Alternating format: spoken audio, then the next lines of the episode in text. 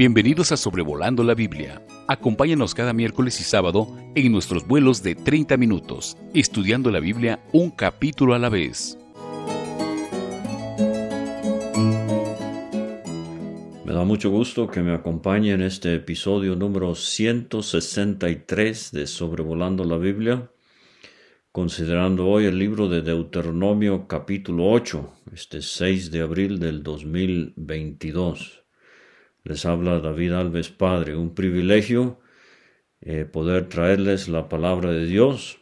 Espero que esté disfrutando su Biblia y leyendo estos capítulos antes de escuchar para que así pueda eh, aprovechar al máximo el material que se presenta en esta media hora y que pueda profundizar usted en su estudio de la Biblia y su devoción al Señor. En el capítulo 8 de Deuteronomio, básicamente la lección es esta, que en la tierra prometida el pueblo iba a prosperar y esto eh, traía un gran peligro, el peligro de enorgullecerse, de olvidar a Dios y de volverse a la idolatría. Ahora, hablando del estudio de la Biblia, eh, todos tenemos eh, maneras diferentes de estudiar la palabra de Dios. Yo quiero compartir, eh, aprovechando este capítulo, algo que en lo personal me ha sido de mucha ayuda al tratar de considerar la estructura de un capítulo de la palabra de Dios. Fíjese que en el versículo 1 vamos a leer de, de vivir para que viváis, dice Dios. Si obedecen los mandamientos van a vivir. Y entonces nos vamos al final del capítulo, versículos 18 a 20, y ahí vamos a encontrar dos veces la palabra perecer. De cierto pereceréis. Vida al principio, muerte al final. Entonces, lo que tenemos al principio es la promesa y el capítulo termina con la seria, eh, seria advertencia de lo que sucedería si no obedecen al Señor. Asimismo, fíjese que en los versículos 2 a 5, eh, Moisés va a hablar del maná y otra vez al final del capítulo, versículos 15 a 17, vuelve a mencionar el maná.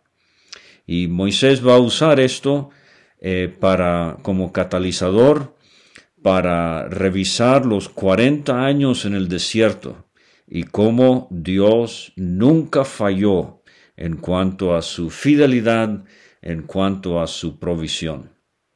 Y entonces la médula espinal del capítulo eh, son las secciones del 6 al 10, donde tenemos eh, mandamientos eh, en cuanto a, o a pesar de la prosperidad, y la advertencia en los versículos 11 a 14 de no olvidarse del Señor en medio de esta prosperidad. Entonces, para resumirlo de nuevo, eh, tenemos eh, en los versículos 1 eh, y al final del capítulo, versículos 18 a 20, un contraste. En el versículo 1 hay que obedecer los mandamientos y vivirán.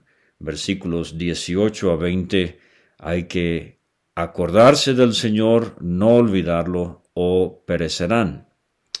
Asimismo, eh, versículos 2 a 5, el desierto y el maná. Versículos 15 a 17, el desierto y el maná.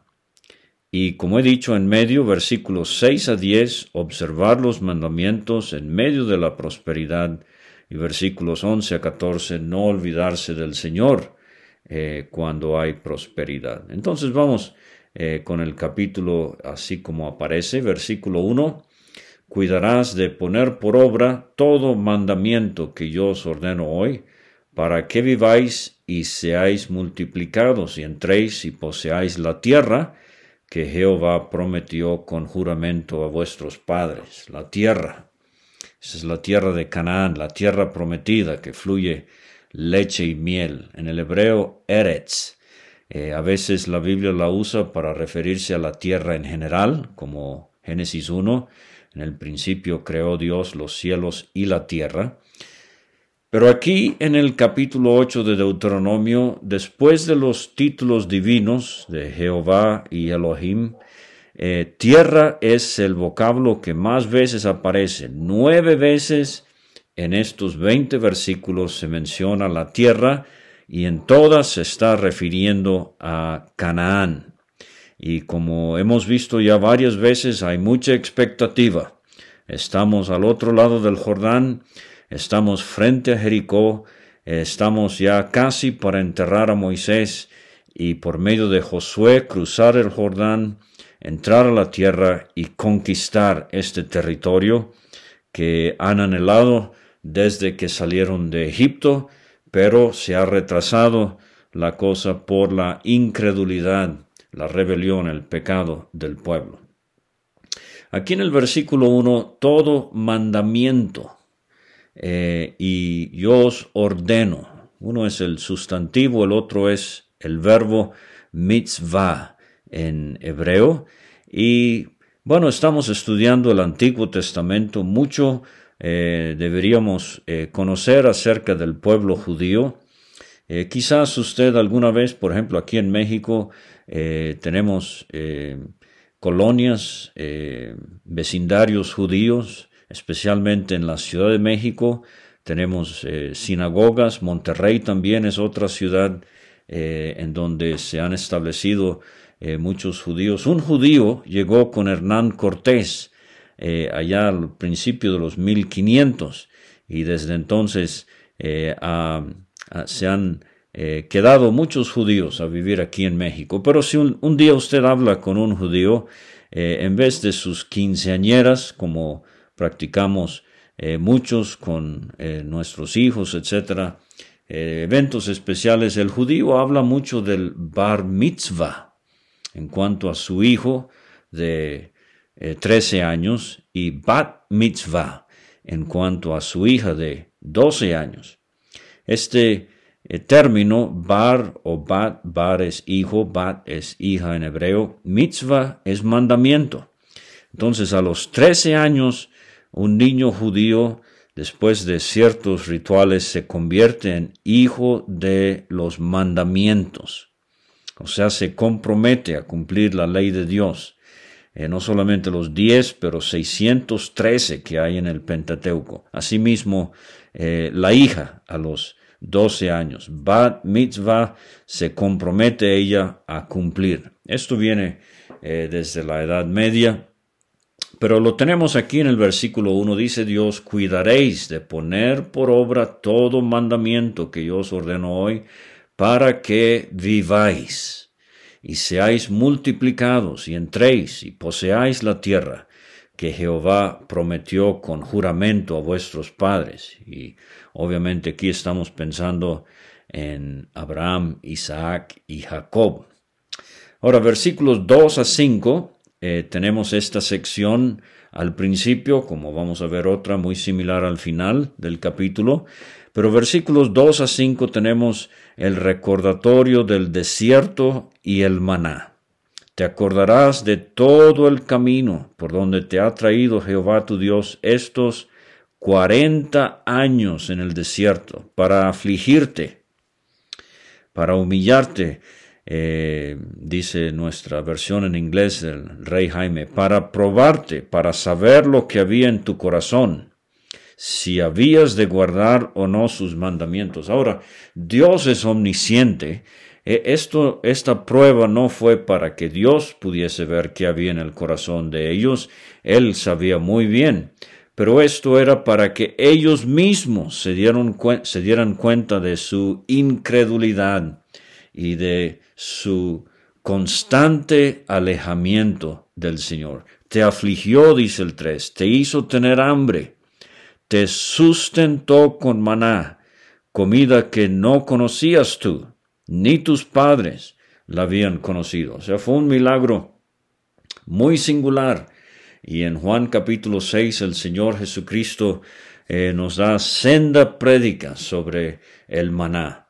Eh, las tres eh, cosas principales de ese mensaje, el maná era el pan de Dios, era el pan del cielo, el pan que descendió del cielo. el pan que da vida a los hombres. Pero aquí eh, Dios les recuerda que hizo algo muy singular por 40 años para eh, sustentarlos. No tenían razón para dudar de la provisión divina.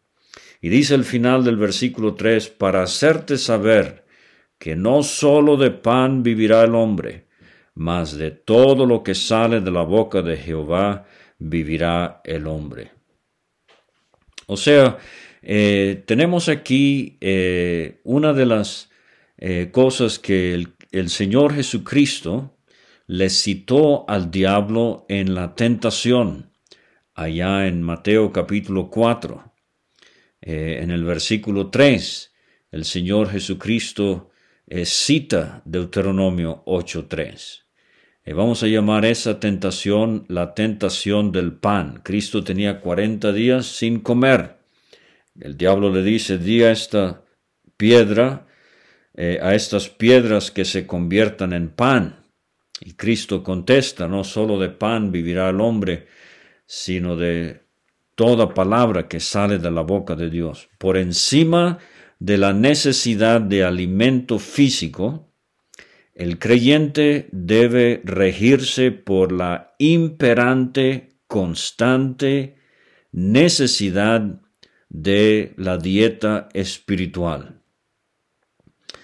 Eh, eh, de paso, la segunda tentación allá en Mateo 4, la tentación del pináculo, lánzate, le dijo el diablo citando el Salmo 91. Si la tentación del pan es cuando el diablo trata de hacernos dudar de la provisión divina, la tentación del pináculo es cuando el diablo eh, nos hace dudar de la preservación divina.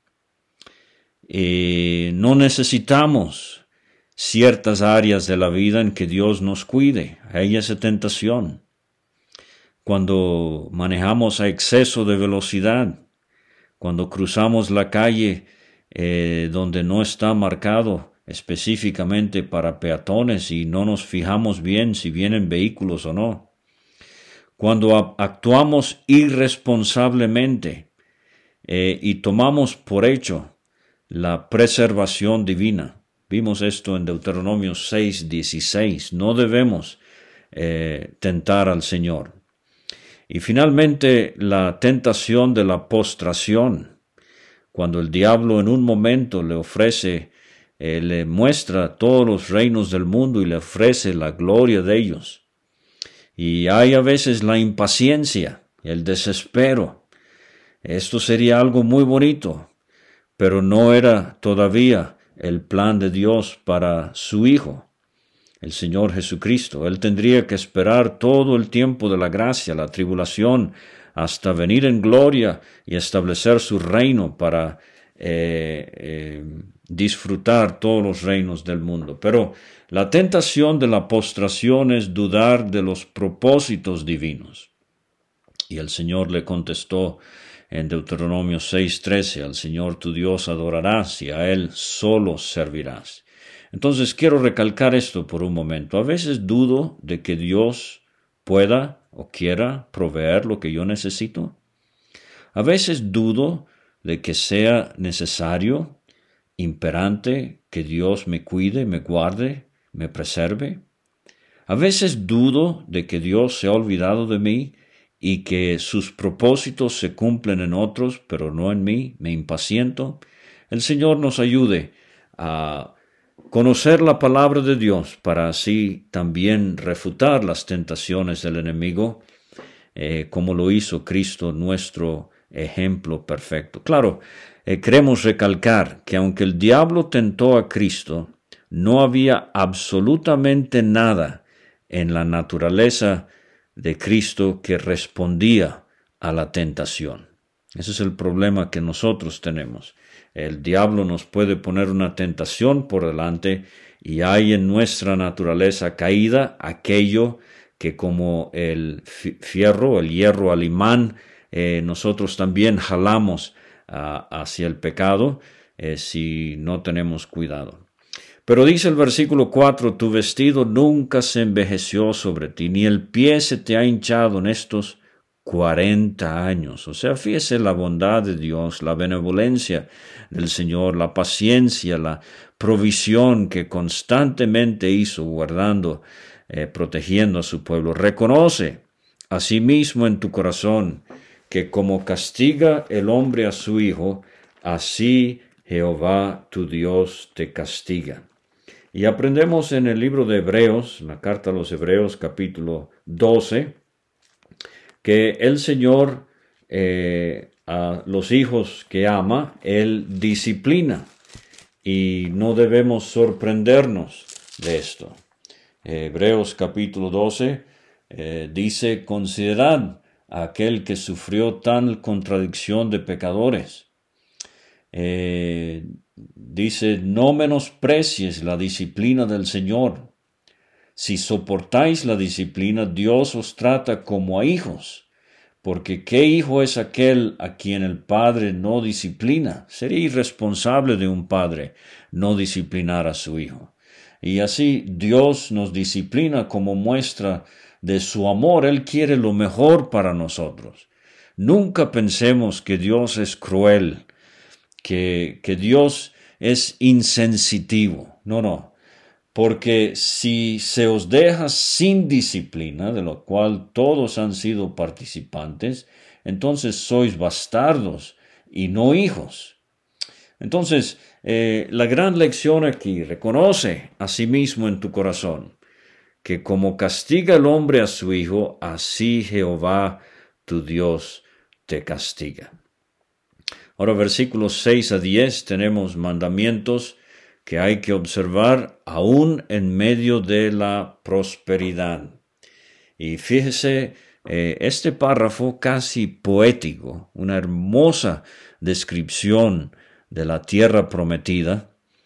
Eh, cada país nos jactamos de maravillas naturales, pero escuche con cuidado eh, el, el vocabulario que Moisés utiliza para describir la tierra a la cual están por ir y poseer. Guardarás, pues, dice el versículo 6, los mandamientos de Jehová tu Dios, andando en sus caminos y temiéndole, porque Jehová tu Dios te introduce a la buena tierra, tierra de arroyos, de aguas, de fuentes y de manantiales, que brotan en vegas y en montes. Aquí vemos la orografía de la tierra prometida tierra de trigo y cebada, de vides, higueras y granados, tierra de olivos, de aceite y de miel, tierra en la cual no comerás el pan con escasez, ni te faltará nada en ella.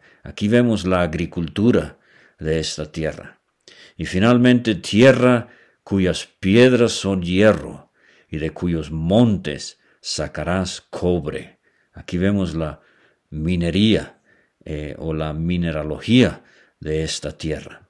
Y comeréis, eh, comerás y te saciarás, y bendecirás a Jehová tu Dios por la buena tierra que Jehová eh, te habrá dado. Entonces aquí tenemos siete de las nueve referencias a la tierra a la cual iban, tierra que Dios les había de dar en muy poco tiempo. Pero entonces versículos 11 a 14 viene el gran peligro de disfrutar esta comodidad, esta abundancia, el peligro de olvidar al Señor en la prosperidad. Versículos 11 a 14. Cuídate de no olvidarte de Jehová tu Dios para cumplir sus mandamientos, sus decretos, sus estatutos que yo te ordeno hoy. No suceda que comas y te sacies y edifiques buenas casas en que habites, tus vacas y tus ovejas se aumenten. Aquí tenemos la ganadería en la tierra. La plata y el oro se te multipliquen. Otra vez la minería.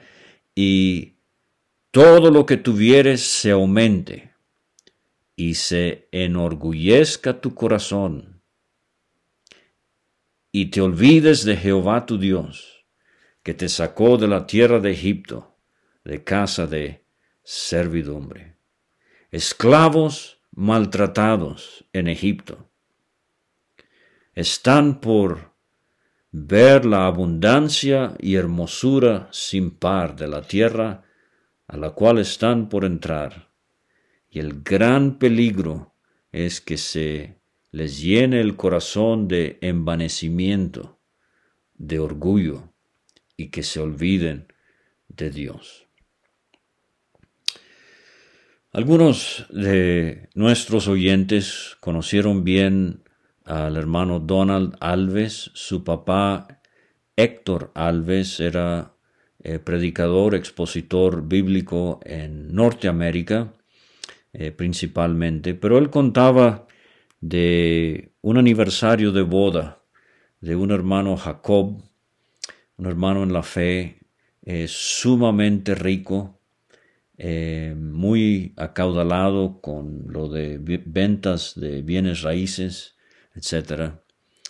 Y en el aniversario 50 de su boda, eh, conversaban los dos y Jacob le dijo a Héctor Alves, ¿te acuerdas de los años 1930, Héctor, con la Gran Depresión? Éramos muy pobres, ¿verdad? Y Héctor contestó en su forma eh, clásica de hablar, sí, Jacob, éramos muy pobres, pero vivíamos muy cerca del Señor. Y el sablazo que le estaba dando ese día a su hermano en la fe, Jacob, era que cuando Jacob era muy pobre se le escuchaba mucho tomar parte en la cena del Señor, predicar el Evangelio y levantarse a compartir algo con el pueblo del Señor. Pero ya todo eso había pasado. Ya él no tenía tiempo para leer su Biblia y orar. Había prosperado mucho y en las palabras de nuestro capítulo hoy se había olvidado del Señor. Hay dos iglesias en Apocalipsis 2 y 3 que tenían mala memoria. Éfeso, dice el Señor en Apocalipsis 2 versículos 4 5, Tengo contra ti que has dejado tu primer amor, recuerda por tanto, de dónde has caído y arrepiéntete y haz las primeras obras, pues si no vendré pronto a ti y quitaré tu candelero de su lugar si no te hubieras arrepentido. Sardis, Apocalipsis 3:3. Acuérdate pues de lo que has recibido y oído y guárdalo y arrepiéntete, pues si no velas vendré sobre ti como ladrón y no sabrás a qué hora vendré sobre ti. Esto en cuanto a iglesias, pero estaré yo hablando hoy posiblemente alguna hermana, algún hermano. Y hoy su condición espiritual es una sombra de lo que una vez usted era para el Señor. ¿Será posible que en las eh, circunstancias de la vida usted se ha básicamente olvidado del Señor? No ha perdido su salvación, pero su devoción al Señor, su servicio, su oración, su lectura, su meditación no es lo que una vez fue. Que el Señor nos ayude a todo. Hay un mecanismo, lo voy a llamar de esta manera, que el Señor nos ha dejado para no olvidarnos de él. La cena del Señor. En una iglesia bíblica, según el Nuevo Testamento, la cena del Señor es una reunión que se celebra cada primer día de la semana. En 1 Corintios 11, 23 a 26 dice Pablo, Yo recibí del Señor lo que también os he enseñado, que el Señor Jesús, la noche que fue entregado, tomó pan, y habiendo dado gracias lo partió y dijo, Tomad, comed esto es mi cuerpo que por vosotros es partido, haced esto en memoria de mí. Asimismo tomó también la copa después de haber cenado, diciendo, Esta copa es el nuevo pacto en mi sangre, haced esto todas las veces que la bebiereis en memoria de mí. Así pues, todas las veces que comiereis este pan y bebiereis esta copa, la muerte del Señor anunciáis hasta que Él venga. Entonces, no una vez al año, no, no, no una vez al mes, no, no, no eh, cada dos, tres semanas, cada primer día de la semana, hay esta reunión conmemorativa para refrescarle al creyente la gran obra que hizo el Señor Jesucristo para agradar al Padre y para salvarnos a nosotros, y para así de semana en semana comenzar con una fresca apreciación, con un recuerdo vivo de lo que el Señor Jesucristo ha hecho por nosotros y lo, y lo hacemos hasta que Él venga. En los versículos 15 a 17 tenemos eh, otra vez el desierto y el maná. Te hizo caminar, dice el 15, por un desierto grande y espantoso, lleno de serpientes ardientes. Y aquí por primera vez aprendemos de escorpiones y de sed, donde no había agua. Él te sacó agua de la roca del Perdonal, Éxodo 17. Cuarenta años después, números 20 te sustentó con maná en el desierto. Aquí está otra referencia al maná. Cuarenta años, comida que tus padres no habían conocido, afligiéndote y probándote para la postre hacerte bien, para a la postre hacerte bien. Y digas en tu corazón, mi poder y la fuerza de mi mano me han traído esta riqueza. Orgullo, de pensar que uno es autosuficiente, que uno ha llegado al punto donde ya no necesita al Señor. Hay suficiente dinero en el banco, debajo del colchón, no sé dónde lo esconda. Hay suficiente salud. No, no, querido creyente, nunca debemos tener estas ideas de autosuficiencia. Santiago 4, versículo 13, vamos ahora los que decís, hoy, mañana iremos a tal ciudad, estaremos allá un año y traficaremos y ganaremos, cuando no sabéis lo que será mañana. Porque ¿qué es vuestra vida? Ciertamente es neblina que se aparece por un poco de tiempo, luego se desvanece. ¿Cómo debería hablar el creyente? En lugar de lo cual deberíais decir, si el Señor quiere viviremos y haremos esto aquello. Pero ahora os jactáis en vuestras soberbias. Toda jactancia semejante es mala, y al que sabe hacer lo bueno y no lo hace, le es pecado.